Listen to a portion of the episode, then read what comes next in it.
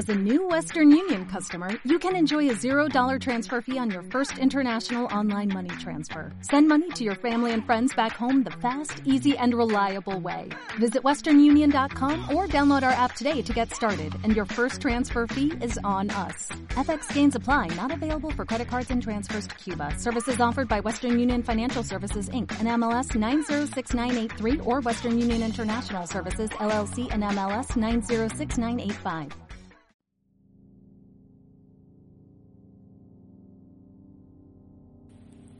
Contra el academicismo institucionalizado que en cierto sentido ha monopolizado la enseñanza y el desarrollo de la filosofía, el filósofo Eduardo Agüero Macker ha optado por una postura a la que él mismo llama subversiva, comprometida más con las personas que con los programas o textos.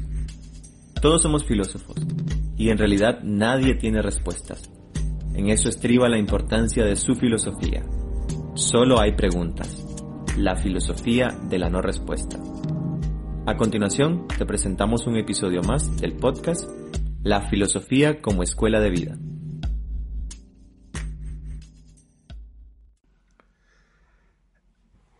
Quiero hacer una breve aclaración inicial.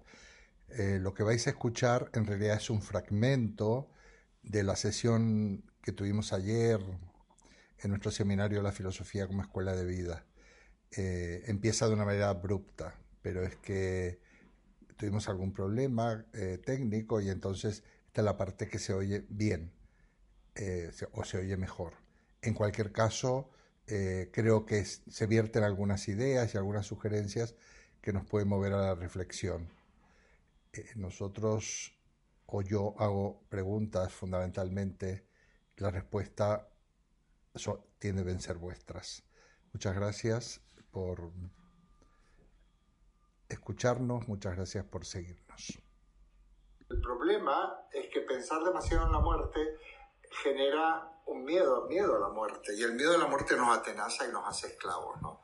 Eh, realmente dice él que la sabiduría es una meditación sobre la vida. Yo creo que aquí nos podemos detener un poquito. Tiene que ver con que la muerte, tal como decían los estoicos, los epicúreos, no existe. No es, una, no es un juego de palabras, realmente la muerte no existe, porque mm, cuando estamos vivos, estamos vivos. Y cuando estamos muertos no nos enteramos. O sea, la muerte no existimos. Eh, algunas personas no creemos en, la, en la, una inmortalidad, una, en la inmortalidad al estilo platónico.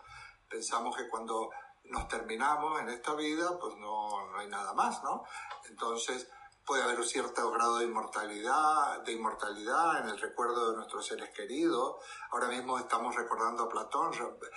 Platón ha pasado a la inmortalidad porque lo estamos recordando continuamente, o, a Aristóteles, o a Spinoza, pero la, inmortalidad, esa inmortalidad metafísica de como que fuéramos a otra a otro a otro mundo ¿eh?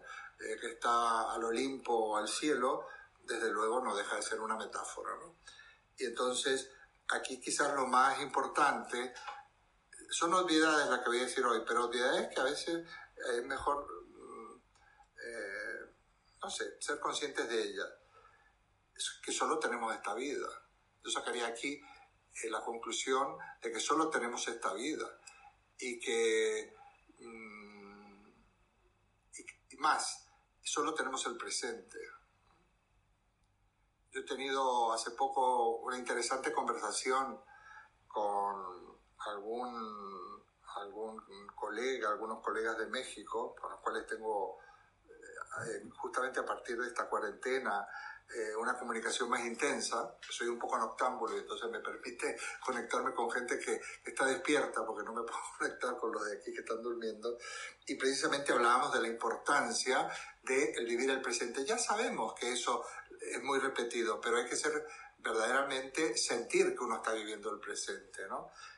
Yo, por ejemplo, morir que vivir esta vida sin sentido. Bueno, podría interpretarse de una manera pesimista, ¿no?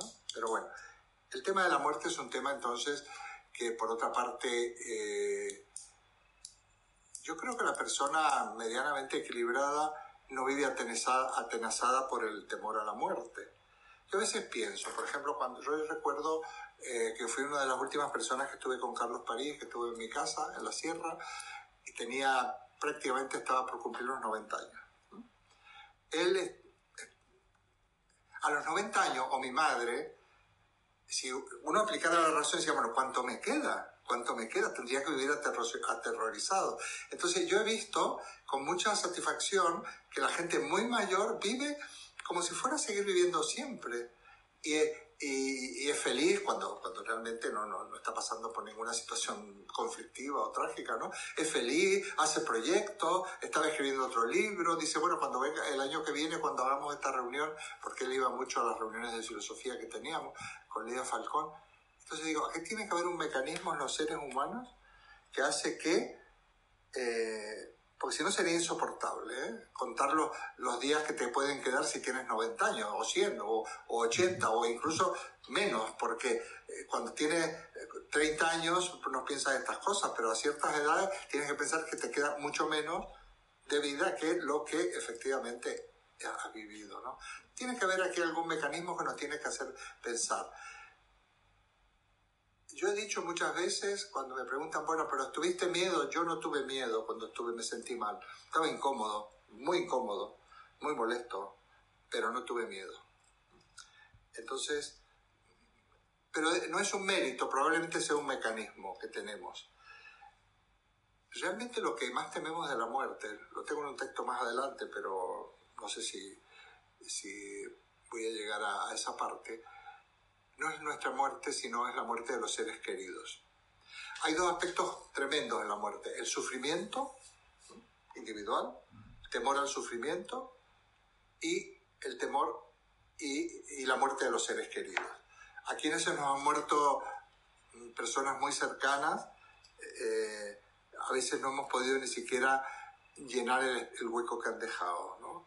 Entonces, eso sí que es el aspecto más negativo de la muerte, no nuestra propia muerte. Y también el otro aspecto es que podamos caer en un tipo de afección o enfermedad en donde suframos físicamente, mentalmente, que seamos dependientes, que molestemos, etc. Por eso, eh, por eso yo espero que se apruebe pronto la ley de la eutanasia en España, porque me parece que el derecho a una muerte digna, no una muerte caprichosa, que digo, no, yo ahora me... No, no, no, con unas garantías eh, jurídicas, médicas y demás. Pero es muy importante porque si realmente estamos convencidos que no vamos a sufrir, sería el único escollo, ¿no? Ah, eh, si no vamos a sufrir, pues la muerte no existe de verdad. Lo que podría existir es el sufrimiento eh, durante la vida, ¿no?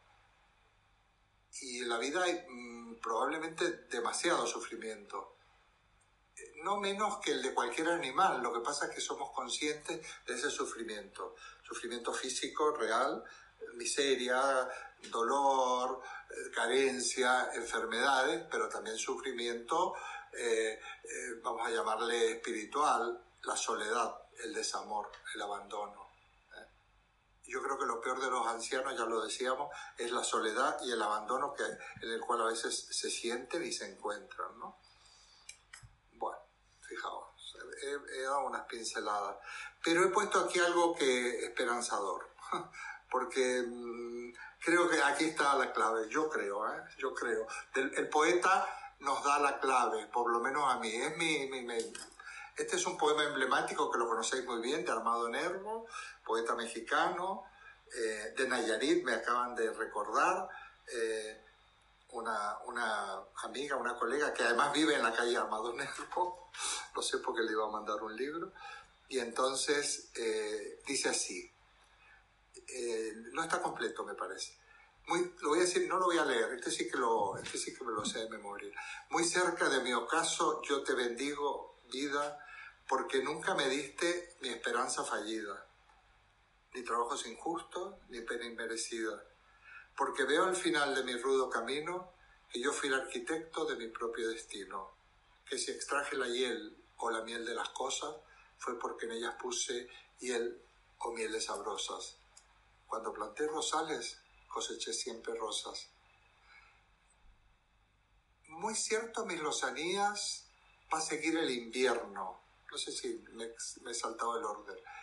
Mas tú no me prometiste que mayo fuese eterno. Allí sin duda larga las noches de mis penas, y sin embargo tuve algunas santamente serenas.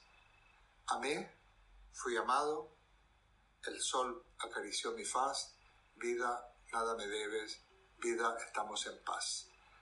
Ojalá eh, al final de, en nuestro caso, o cerca de nuestro caso, que no sabemos cuándo, ¿eh? podamos sentir lo que sintió el Madolero, que, no, que no, la vida no le debe nada, que estamos en paz porque amó, lo amaron y el sol acarició su faz, que están en paz. Por supuesto que tuvimos tribulaciones, pero también tuvimos eh, situaciones maravillosas, de situaciones placenteras mm, muy, muy plenas, ¿no? de amor, de satisfacción, de, de, de gozar también de las personas, de la naturaleza.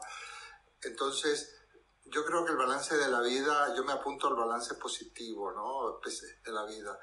Y quizás como, como Pablo Neruda tendríamos que decir una cosa interesante. Confieso que he vivido, ¿eh? dice Pablo Neruda, eh, su memoria, y, que no es poco. Entonces, pincelada ahí queda también, ¿no? Em, a ver, en, en Occidente, este podría haber terminado con esto, pero voy a avanzar un poquito porque esta forma parte del texto que estaba en el librito. El tema de la muerte horroriza a la gente, tengo. Eh, habría que ver por qué.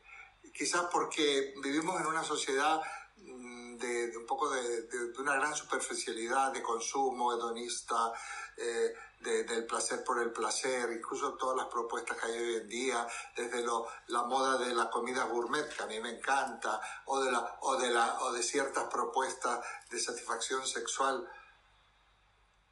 que más que encantarme me causan cierta, cierta precaución, ¿eh? ciertas situaciones que verdaderamente parece que, eh, que el vivir el, día a día o el, día, vivir a día es realmente eh, digamos, sumergirse en un hedonismo eh, egoísta, ¿no? Pero que además, para colmo, si es un egoísmo consumista, eh, realmente esto quita bienes a otros y además contribuye, aunque haga un bucle aquí enorme, a la contaminación del planeta, ¿no? Bueno, la...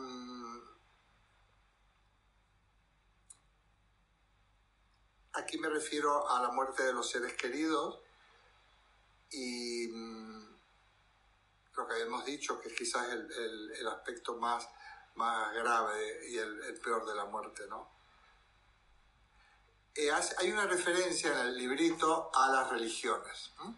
Eh, según Hobbes, eh, la, las religiones derivan del miedo. Y Freud también suscribe esta cuestión. La religión ha hecho mucho daño en el tema de la muerte, mucho daño, porque ha prometido una inmortalidad y, ha construido muchas fábulas sobre un más allá que no existe ¿eh? para mitigar el miedo a la muerte.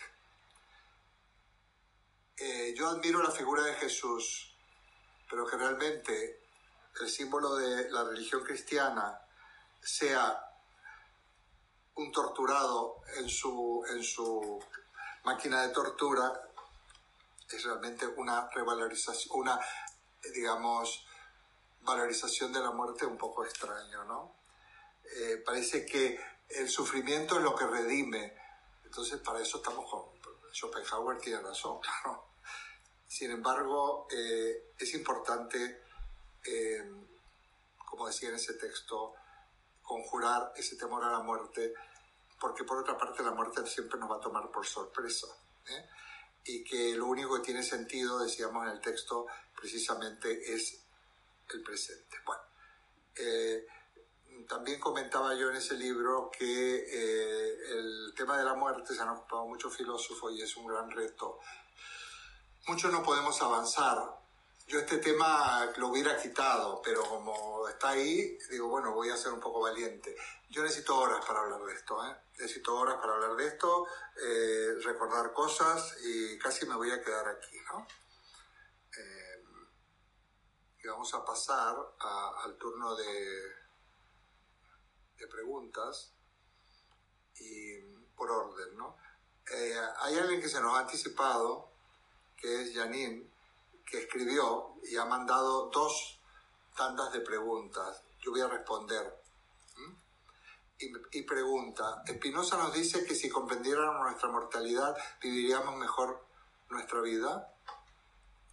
Yo digo, yo, sí, dice eso. Yo creo que si somos capaces de encajar el hecho de la muerte, el hecho de que somos mortales en nuestra propia estructura vital, seremos, viviremos más felices, porque mm, podremos conjurar el miedo. La respuesta es sencilla, se podría profundizar más. La segunda pregunta dice eh, desde sobre Schopenhauer, yo lo he traducido del portugués, espero no haberme equivocado. Dice, colocamos la idea de inmortalidad porque somos incapaces de lograr la felicidad en nuestra vida. Por supuesto, Janine, por supuesto. Eh, como precisamente mm, mm, somos infelices, tenemos privaciones, queremos vivir con la esperanza de que eso eh, en algún momento lo vamos a tener. Yo pienso en Kant que cuando él postula la inmortalidad del alma en la crítica de razón práctica, dice, si no hubiera, dice él, tendría que, tiene que haber un lugar allende este mundo, dice, en donde el ser y el deber ser se sinteticen. En el fondo, lo que yo quiero se, se haga realidad. Mi vida no tendría sentido sin ese lugar sin que hubiera otra vida, viene a decir Kant. Y lo postula. No lo defiende, porque esa cosa es indefendible. La creencia, la fe es indefendible, pero la postula. Bueno, eh, el gran Kant eh, considera que, verdaderamente sin inmortalidad la vida para él no tiene sentido. Bueno, ese para mí un problema. Yo creo que la vida tiene sentido por sí misma y que no vamos a ser inmortales y que la única inmortalidad en todo caso se consigue ensanchando la vida porque la vida se puede ensanchar. ¿eh? Verdaderamente se puede vivir con plenitud ciertos momentos que, que realmente mm, cuántas veces se puede hacer ¿no? Eh, en, una semana, en un fin de semana, en unos días, se puede hacer muchísimo. Por ejemplo, pensemos en algún viaje que hagamos, que a lo mejor hemos estado tres días en una escapada y resulta que hemos hecho muchísimas cosas, ¿eh? o una experiencia eh, no sé, de diálogo filosófico con la gente, o la asistencia a un concierto, o alguna película, en fin, la, la vida se puede ensanchar de muchas maneras. Para mí la manera fundamental es la, es la acción, está en la acción. Como diría Santo Teresa, obras son amores y no buenas razones. Y va en la línea del amor, del amor amplio, ¿eh? en todos los aspectos. Para mí eso es la... Es, vivir es amar y, y si amamos vivimos. ¿eh? Y ese es el gran eh, mensaje de Jesús cuando dice un solo mandamiento os dejo, amaos los unos a los otros. Entonces, eh, no estoy haciendo religión. Yo debo ser la persona que no cree en el Dios metafísico más religiosa que existe, porque no creo en el Dios metafísico para nada, no creo en la existencia de Dios y sin embargo tengo un, corazón cristiano. Em, hay un texto que me pone Janine que no he entendido muy bien el título porque no lo puedo traducirse. ¿Qué es la vida y qué es en Dios? A lo mejor le vamos a preguntar que nos lo aclare. Yo lo voy a leer y a ver lo que nos quiere decir. Le vamos a la palabra. ¿eh? Por lo tanto, dice, entendemos por vida la fuerza por la cual las cosas perseveran en su ser hasta ahí estamos de acuerdo. Y dado que esta fuerza es distinta de las cosas mismas, decimos correctamente que las cosas tienen vida. Pero como la fuerza por la cual Dios preside en su ser no es más que su esencia, tienen razón quienes dicen que Dios es vida. Yo lo voy a contestar muy pronto. Spinoza es panteísta, en el buen sentido, bueno, panteísta es un buen sentido, panteísta es porque todo es divino, yo prefiero decir que todo es sagrado y que Dios está en todo y que Dios es la vida. Si es eso lo que Janine nos sugiere, de que Dios es la vida y lo sagrado es la vida, yo estoy plenamente de acuerdo. A veces buscamos a Dios en la estratosfera. ¿eh? Gracias por escucharnos y hasta aquí este episodio del podcast La filosofía como escuela de vida. Recuerda que puedes seguirnos desde las plataformas de Evox, Spotify y YouTube y puedas dejar un comentario, duda o propuesta. No te olvides de suscribirte en tu plataforma favorita para poder seguir todos los episodios. Te esperamos la próxima semana.